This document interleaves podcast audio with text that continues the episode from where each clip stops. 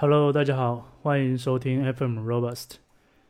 嗯，距离上期节目过得是那么的遥远。那过了这么久的时间呢，啊，终于又再来做一期。因为，嗯，这段时间的话，确实也没有什么特别想要去聊的。那今天要聊的呢是前端性能优化这个话题。嗯，为什么要聊这个话题呢？因为我觉得这个呃前端性能优化这个话题非常的，就是对于前端开发者来讲非常的重要啊。当然也是啊，因为我这段时间刚好完成了一个小册子，然后名字叫做《前端性能优化深入浅出》这样的一个册子，专门去把前端性能优化相关的知识呢来去梳理了一遍。那这一期节目呢，就把我梳理的，呃，内容呢，做一个提纲挈领式的一个，啊，一个一个聊一聊吧。就是，嗯，因为其实呃，本身这个册子的内容会比较多，然后我们不可能在这个这个一期这样的一个节目里面呢，把它给讲透。所以说的话。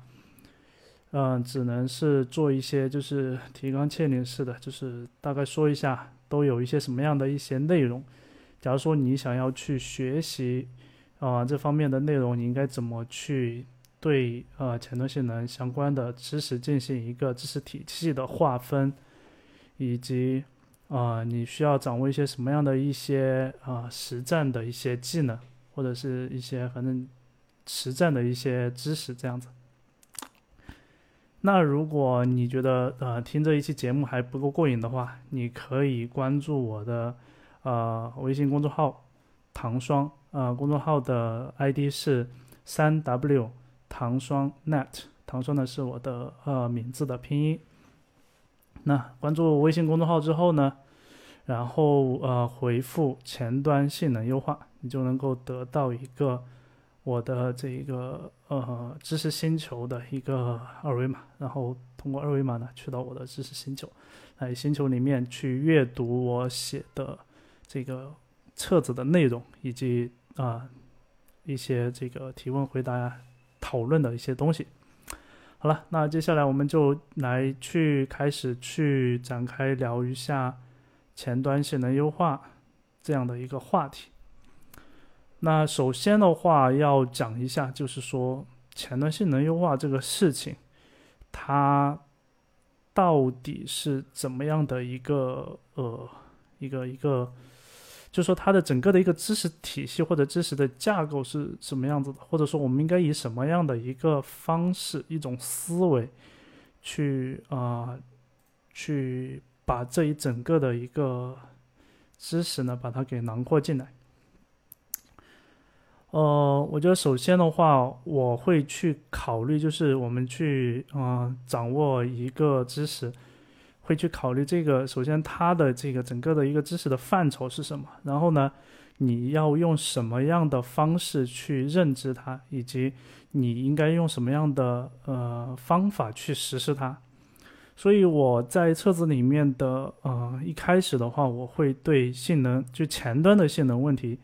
啊进行。分类，然后呃，其次的话是这个呃性能指标体系的一个介绍，然后是对啊怎么去诊断性能进行一个概述，就是有一些什么样的一些方法，然后最后的话聊呃会讲到自己的一个心理建设，这个是我在这个册子嗯比较靠前。啊，第二章的一个一个一个一个介绍，然后这个部分其实还没有去谈啊具体的前端性能它的一些优化的一些策略之类的。但是呢，我觉得这个部分的内容是非常关键的，就是它虽然你还没有去面对这个呃性能优化的事情，但是你需要去建立一个基础的一些啊，相当于是理论层面的，或者说是。就是嗯，最基础的做好呃这种知识储备的建设的这样的一个一个过程。那首先看一下性能问题的分类，我把它分了呃五个大类，但每个大类下面还有一些啊更小的类啊。第一个大类是呃加载性能问题，加载性能问题你可以理解为就是呃嗯网络传输相关的这个性能问题，不管是呃 JS 文件，就是 JS 的这个代码的传输，还是图片，亦或者是像这个 Ajax 你去请求后端返回给你的数据接口等等，类似这样的，你都可以把它理解成为就是这种网络加载的这种性能的相关的问题。然后第二个第二大类是这个渲染性能问题，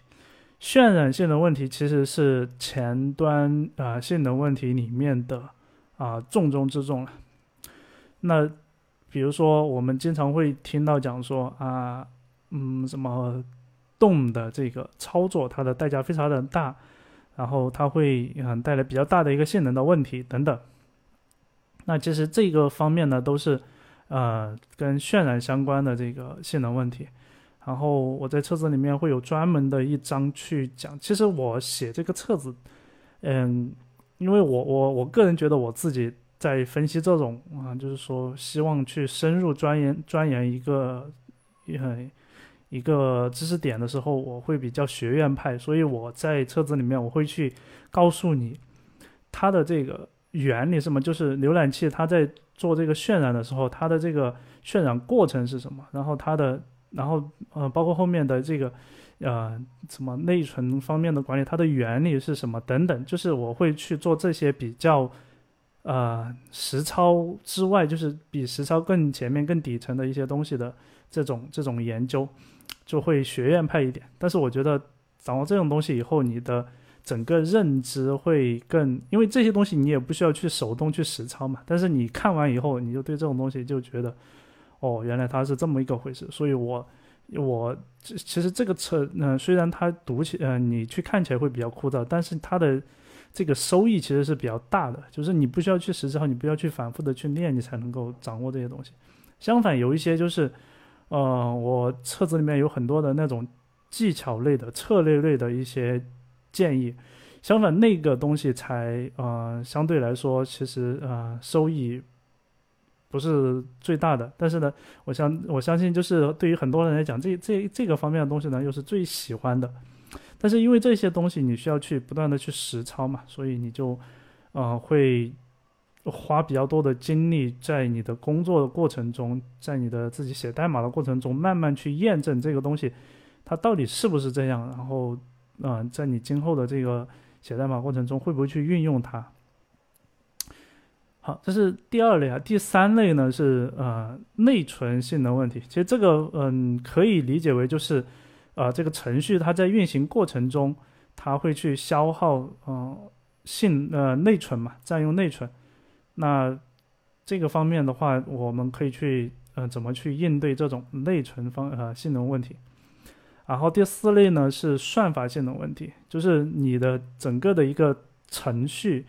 呃，编程的一个设计可能会占用比较多的这种计算的资源。就算法层面，它主要消耗的是，比如说你的 CPU 的或者是 GPU 的这个计算的这种。但其实 GPU 编程跟我们前端编程还是比较差，其实主要讲的就是这个这个 CPU 的计算，它会消耗掉你的性能。然后，因为算法它其实嘛也不单单是这个 CPU，它其实也包含了内存啊方面的一些东西啊，就是时间和空间的这个复杂度，它会其实都有在里面。但是我统一的把这一个这种这种这种情况呢，把它概括为就是算法性问题。然后最后呢是一个设计性的问题，设计性的问题可能更多的是这种就是你的一些架构层面的一些选择，或者是你的工具层面的一些选择。所带来的性能问题，因为可能就是你的，我们在我们在呃平时开发的时候，嗯，新手就是菜鸟跟老鸟，它的差距在什么地方呢？就是在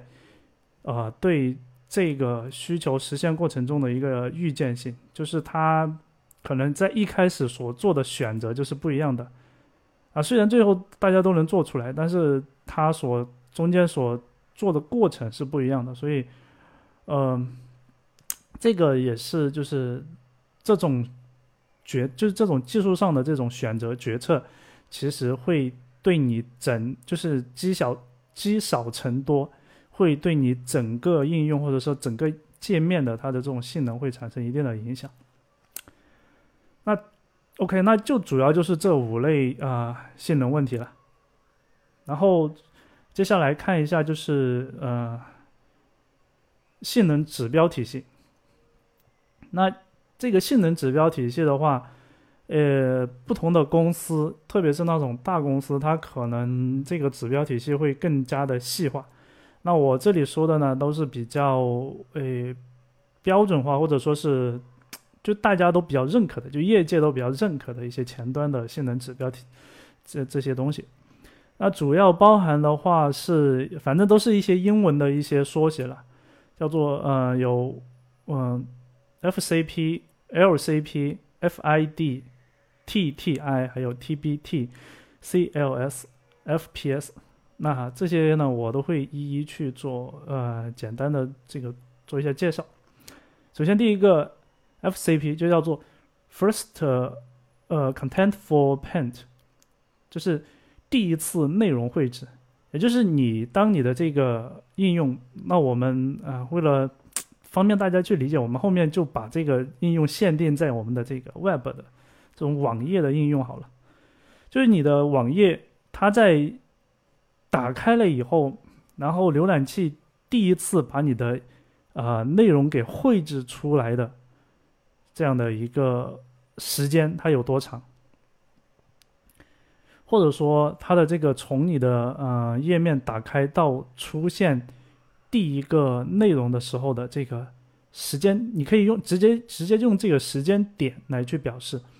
但其实这个因为你是计算的是从你开始到这个点嘛，实际上它也代表的是一个时长。然后 OK，第二个指标 LCP，largest con 呃 largest content for paint，就是最大块的内容首次绘制，就是你的。呃，一个页面它会分为好多块嘛，比如说上面导航条，然后一个什么一个一个 title，然后下面有一些什么图啊，然后有一些比较大的这个内容的区域。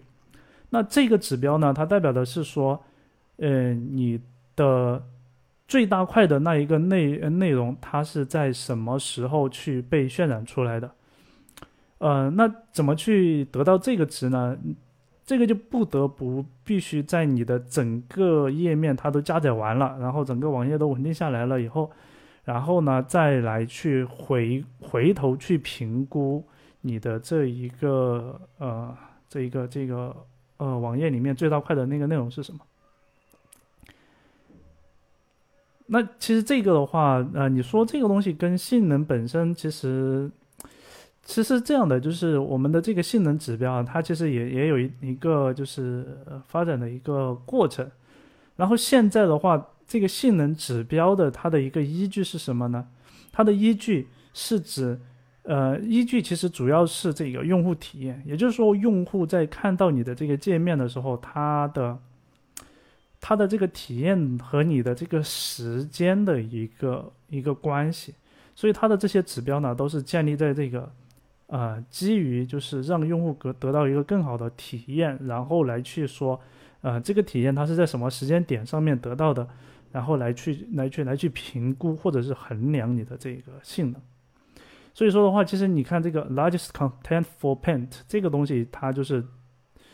就是你，你必须得整个网页加载完以后，你才能说啊，我的这个网页里面哪个哪一块内容是最大的，然后再来去看这一块最呃最大的内容，它是在什么时间点上面加载出来的，对吧？好，下一个指方指标是 FID，叫做 First Input Delay，就是第一次输入延时，就是用户在界面上面进行操作，那比如说点击或者是滚动啊等等等等。那它的这个延时是多少？为什么会有这个东西呢？因为我们现在的呃网页应用前端应用啊，它都有一个特点，就是它有很多的这种交互的东西啊，它都是放在啊脚本里面去做的。然后你你的这个整个的一个页面，它的加载其实是有一个有一个过程的。那在这个过程里面，可能你的界面已经出来了，但是呢，你的这个交互的那个那个逻辑它还没有执行，它就没有这个交互。就比如说你可能点击以后，你的鼠标它会嘣弹出一个弹出一个烟花那种效果，但是你的这个脚本还没加载完的时候，你点它是没有这个效果的，对吧？所以说，呃，这种就是呃，第一次输入延时，就是指就是用户在界面上面进行。第一次在界面上面进行操作，到程序对这个操作做出响应的一个延时，它这个有多少？好，然后呃，接下来的这一个指标叫做 TTI，叫做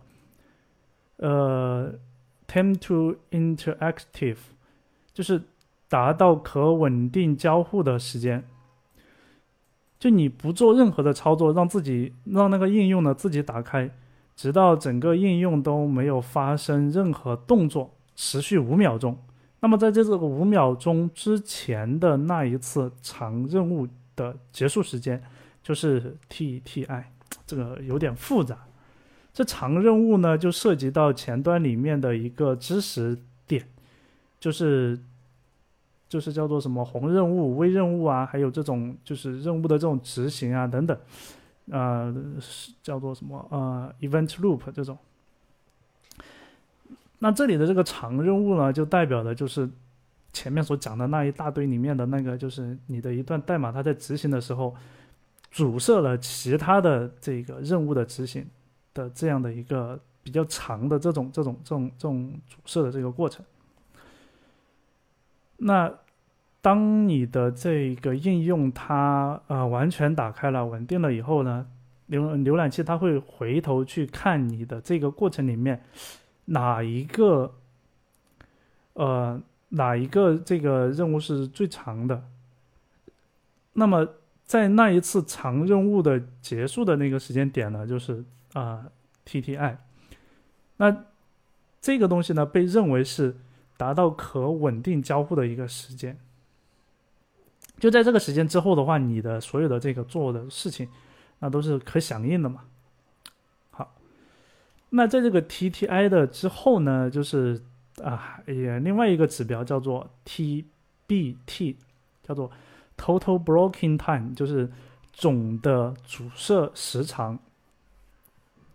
呃，总的阻塞时长就是嗯前面提到的这个长任务，那他们的这一个。所有的这些长任务的，呃，总和加起来，就是你的整个网页它阻塞了阻塞的这个是它的一个这这样的一个统计。好，然后接下来是叫做 CLS 这样的一个指标。那这个指标的话，其实我接触啊，我接触是在我在腾讯的时候，我加入了那个前端性能，呃。前端性能监控的这样的一个 O Team 的，然后当时接触到的这个指标，我在之前我不知道有这个指标，然后后来有一次我们去呃就开会的时候，然后呃那个同事呢去介绍了这个 CLS 的这个指标，那它呢叫做呃累计布局偏移，嗯，它的英文不好读，这个这个叫做什么 cumulative。Layout shift 就是累计布局偏移，它是一个比值，就是在应用的界面加载过程中，可见的元素呢，它前后两帧之间会存在布局上的一个偏移，那么就认为这一个元素呢，它是不稳不稳定的。就比如说，呃，用户准备用鼠标去点这个元素，呃，元素，那。如果你的这个元素它是不稳定的话，就是有可能在用户他在鼠标移过去的时候，OK，他在这里，然后他点下去的那一瞬间，哎，你的这个元素头弹到了另外一个地方，他点不到了。这个就呃让我们想起一个以前有一个好玩的一个一个一个东西，就是它头弹出来说，嗯，点我关闭，然后头你一点，然后它弹另外一个地方，就就那种，就是说。当用户他看到了你的这一个，比如说你的界面上面一个 button，然后呢，他准备去点的时候，你的这个 button 出现了偏移，那就会导致他点错了元素。所以说的话，从用户体验的角度讲呢，啊，前端性能它就提出了这个 CLS 这样的一个指标来去评估你的这一个网页的一个呃性能。那它的，嗯，它的话其实是比较新的一个指标了，而且它是一个比值，就是说，嗯，你的一些，呃，就是你你你的一些呃位置以它，嗯，前面和后面它两个时间点上面它的存在的一些呃这个偏移，它经过一个。呃，公式计算以后呢，得到一个比值。因为这个公式的话会比较难理解，所以说的话我们就不在节目里面去，啊，完整的去讲。你可以去看我的这个呃册子里面有专门去对这个公式呢进行一个讲解。好，以上讲的这一些指标啊，就是呃呃 FCP、LCP、FID、TTI、T 啊 TBT 还有。CLS，那这些指标呢，都是针对的是加载，就是你的页面打开的这个过程中的这些性能的一个指标。那其实，在以前的话，其实我们比较关注这些指标，为什么？因为，呃，有一个江湖传言呐，如果用户打开你的应用的时候，他感受到了这种性能上的一些啊。不可靠，那你就会丢失这个用户。所以说的话，这个，呃，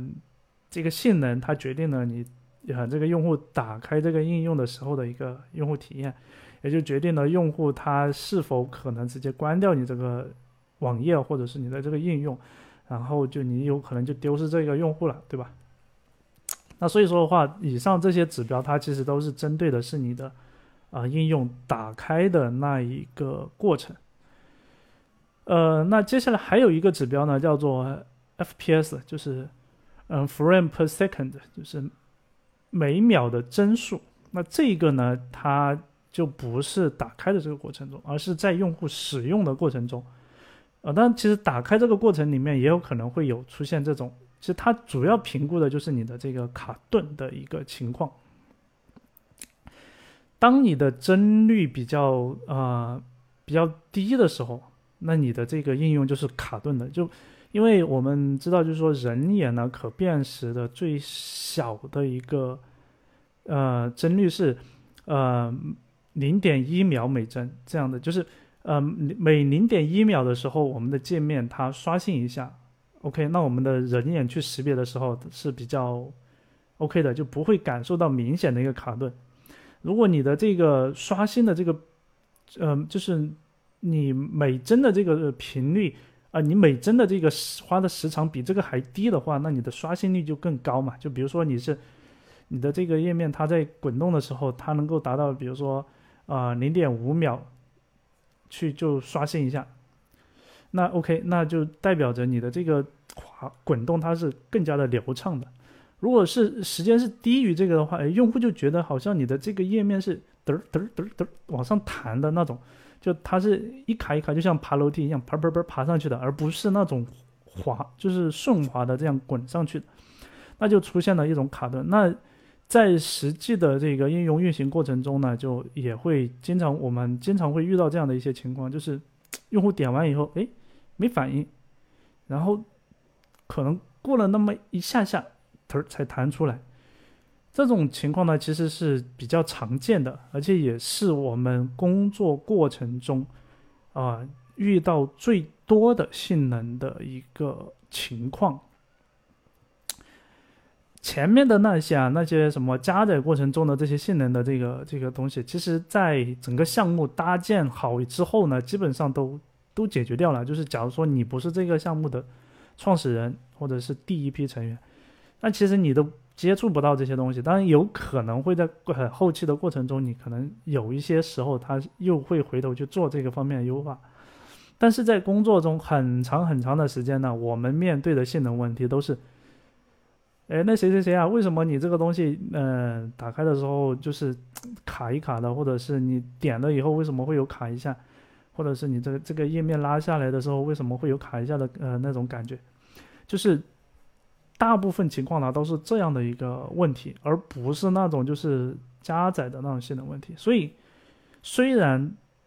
只有一个 FPS 这个指标，它代表的是这种，但是对我来说啊，我的整个的一个册子的出发点呢，都是基于这个东西。我是希望说，对我们的日常开发更加重要的一个一个指标。那，呃，这东西呢，呃，而且很坑的是呢，呃，浏览器它提供了前面所有的那些指标的一个，呃，一个一个工具，但是这个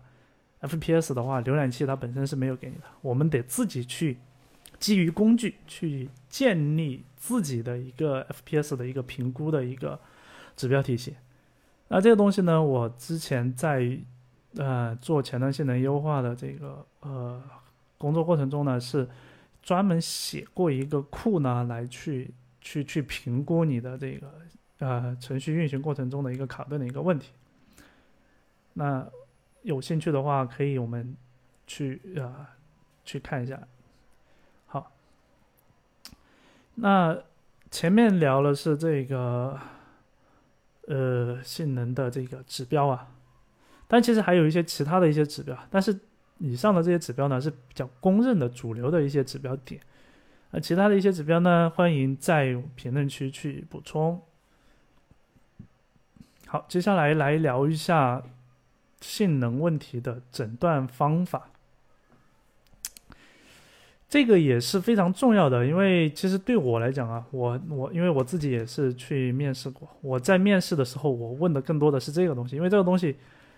呃，实操性很强，而且它也纯属这种啊技能性的方面的东西，而不是，而不是不是纯理论的。但是呢，它又有一定的这个依据的，就是你得，其实你得知道一些前面讲的那个指标体系的东西呢，你再来去讲这个诊断方法。其实你诊断方法就是基于那些指标去诊断嘛，然后来去用，然后去去这样子。其实。呃，我觉得作为前端开发者，这个诊断方法这个这一块的内容必须得掌握，因为这东西你，如果你连诊断性能的方法你都没掌握的话，那你还怎么去解决？就是你怎么去发现性能问题呢？你当你当你的 leader 对你说这个地方卡的时候，那你怎么去想这个问题？它是怎么为什么会卡呢？你为什么你都没想清楚？那你怎么去？调整你的代码来去优化了，所以我觉得这个部分的内容是对我来说，我如果是我去面试，我一定会考这个部分的内容。首先，第一个是可视化工具诊断，就是 Chrome 浏览器呢，它自带了那个 DVTool 的可视化工具来进行诊断，它主要用到的是那个 Performance 和那个呃 Nighthouse 这两个面板工具。Performance 面板的话，它提供的是就是呃运用运呃应用它在运行过程中的一些时间的切片，然后动态实时的来去啊快照收集。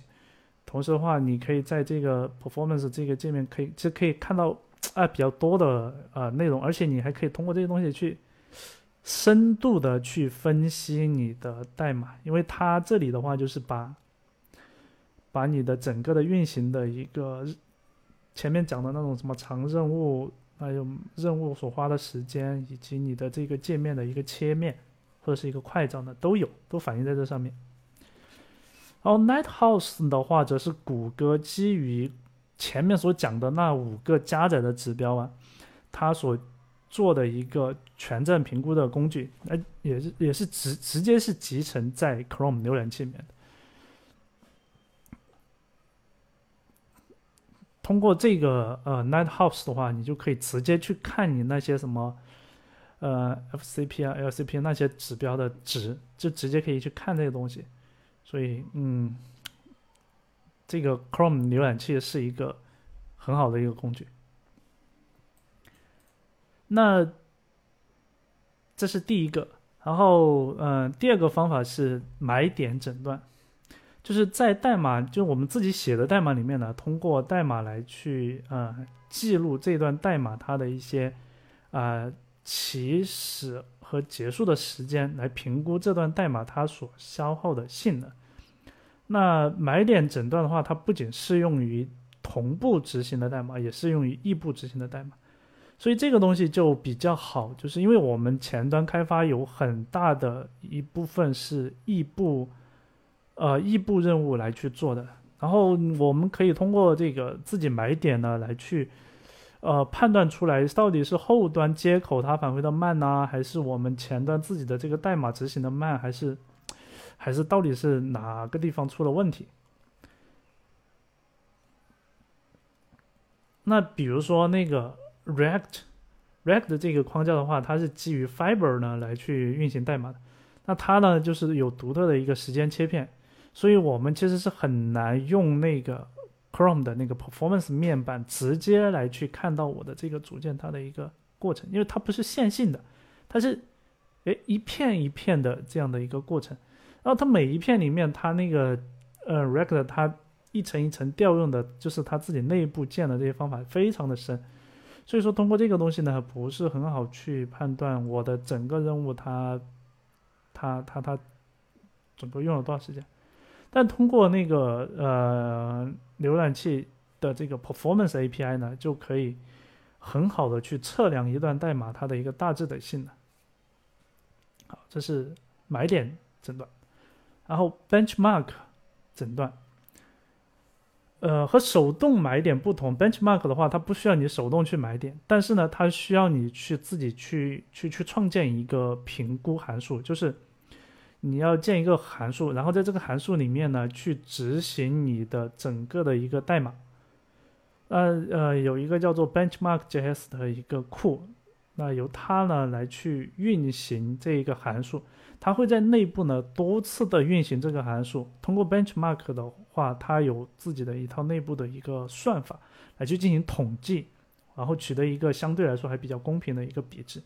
那通过这种方式的话，你就可以评估我。特别是用来做一些对比啊，就比如说，呃，Vue、React 同样去实现某一个功能，然后呢，我们把实同样实现的这个功能的代码呢放在呃一个函数里面，然后交给这个 Benchmark.js，然后让它去跑，那它呢就能够统计出来，就比如说它可能会跑五十次、一百次、上千次。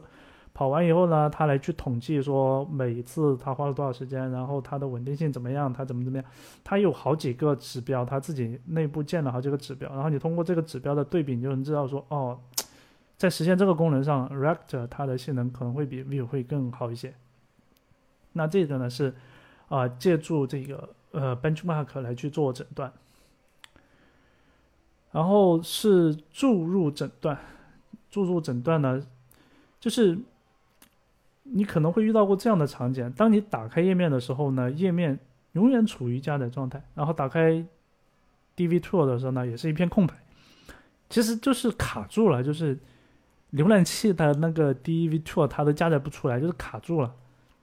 那这种情况呢，多半就是死循环了。所以这种情况下呢，根本是没有办法通过上述工具来进行诊断的，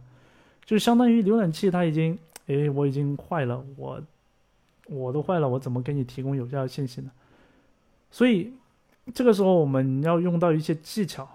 嗯，死循环的话，无非就是三种啊，就是什么 while、for，还有递归。那无论是遇到哪一种，我们都没有办法去通过上面的手段来去做。但是呢，我们有一些方式。在不改变我们代码本身的一些情况，但其实也可以自己啊手动去改。就是你如果能定位到说大致定位到说哦，我是因为这个东西导致的我的这个死循环，但是我不知道死循环出现在哪个位置。OK，那就是你通过一个呃一个一个计数器，然后呢，嗯，再然后再创建一个方法，在你的代码到处呢去把这个。这个函数呢，把它插进去，然后插进去完了以后呢，你的代码在运行的过程中，它就会调用这个函数嘛。那每次调用的时候，你的计数器呢就不断的加一，不断的加一。当你的计数器的那个数值达到一个比较大的值的时候呢，你直接用一个 through，呃，through 一个 new error 出来。那这个时候呢，你的程序就中断了。那中断完了以后，你就不就可以打开你的这个啊浏浏览器的那个 DVTool，然后来去看嘛。但是呢，更好的一个方式呢，是你可以在你的那个代码里面去买点，知道说，哦，我是在这个位置，就从这个位置到这个位置之间，我不断运行的过程中，我哪哪这一从这个点到这个点，我运行了，呃，五十次，这个点到这个点运行了一千次，然后到运行到这里的时候断掉了，就最好有一个嗯。比较好的一个东西去去去得到这个东西，这样的话你就能瞬间就能判断说，哦，原来是我这里到这里的这个过程，它跑了很多次，那 OK，那我就能然后再去看代码，一般就能够遇到一个什么一个循环或者这个递归，啊，你就知道哦，原来是这个东西有问题。那这种呢，我们可以怎么办呢？我们可以去通过这个 Babel 或者说是 Webpack。来去基于 AST 去对在你的代码里面去主动的加上一些，就相当于通过工具来在在你的代码里面买点，然后工具它就能够做到我每一行代码我都能买点，对吧？那这样的话就 very OK，就是我自己不需要做任何的买点，那我还能够做到这个东西。那比如说像那个什么。以前我做那个单元测试的时候啊，做那个单呃那个覆盖率，我们用那个 Istanbul 去去去去呃检查那个代码的它的那个覆盖率的时候，那它其实它也是做的这样的一件事情，就是它在你的代码里面呢去插入对应的一个点点位，那通过这个点位呢，它就能够计算出来你从这个点到这个点啊是不是被覆盖了。对吧？就通过这种方式呢来去做的这种覆盖率的检查。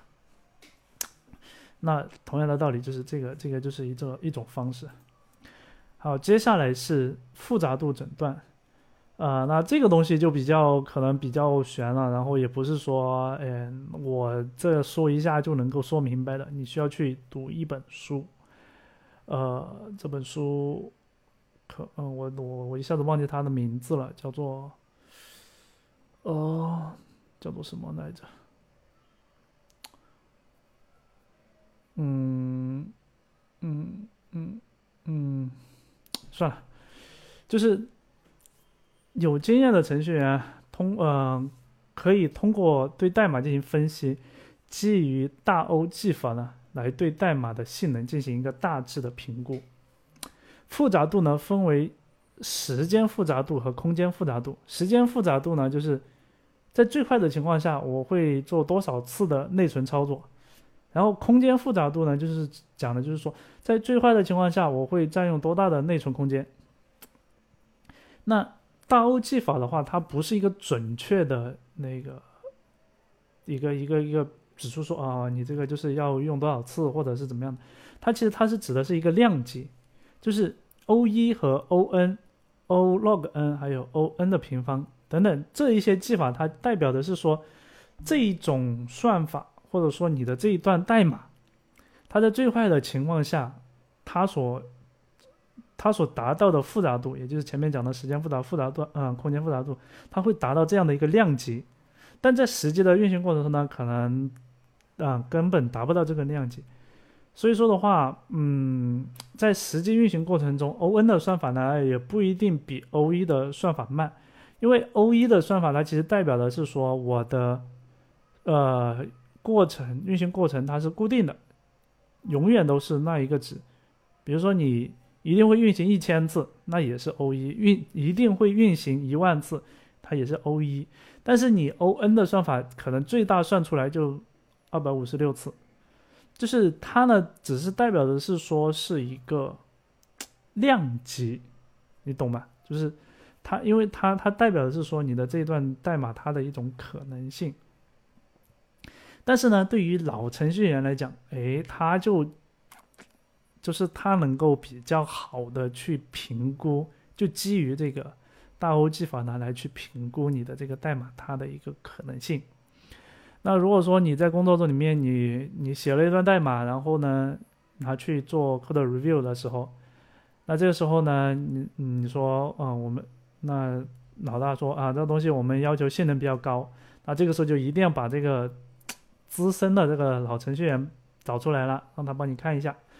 然后他呢就基于大 O 技法去看一下你这东西啊，你这里写了写了什么样的一些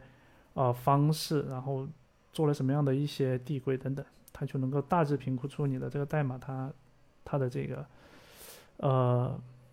量级，就是它的一个时间复杂度或者空间复杂度大概是多少。那如果是新手的话，可能就很难自己去评判这种东西，因为你也不可能一个一个去数嘛，对吧？那以上呢，我提到了有呃有一、二、三、四、五五种五种的这个呃性能诊断的方法，我觉得对于哦前端的同学来讲非常的重要，非常重要。因为你不掌握这些方法，你就没有办法去评估你的性能问题，它是出在什么地方，怎是基嗯，为什么会有这样的一个呃情况？就这个东西是你你你发现问题的利器啊，就是掌握这个东西很重要，对，好。那 OK，那这一部分的话，嗯，啊，我感觉我讲讲的过多了，但是我觉得因为这一部分实在是太重要了，对，就我从我个人的角度出发，我觉得这部分实在是太重要了，因为你，呃，没有这些基础的东西，你后面去看我所想要去看我的这个册子，那你都是无源之水，可以说是就是，哦，你就知道哦，原来我要做什么什么一些策略，我要做什么什么的技巧。但是你没有这些东西，你的那些策略也好，技巧也好，你都其实都没有。就你在遇到问题的时候没有办法去解决，你只是知道说，哦，我知道有那个策略，然后我在写代码的时候，我会去啊用这些策略。但是当你遇到问题的时候，你没有办法去解决，所以这个很重要，我觉得是这样子。好，呃，那。完成这个基础的一些铺垫之后呢，我们要不我们今天就到这里吧。我们下下一期我们接着讲好不好？因为我觉得这个内容着实是有点多，是有一点多。如果你想要了解更多的那个前端性能相关的呃东西的话，可以关注我的微信公众号三 W 糖霜 Net，就糖霜。拼音的那个糖霜翘舌的糖霜，去关注我的微信公众号，然后呢，来呃回复一个前端性能优化，也就能够啊进到我的那个啊知识星球的那个那个那个 group 里面，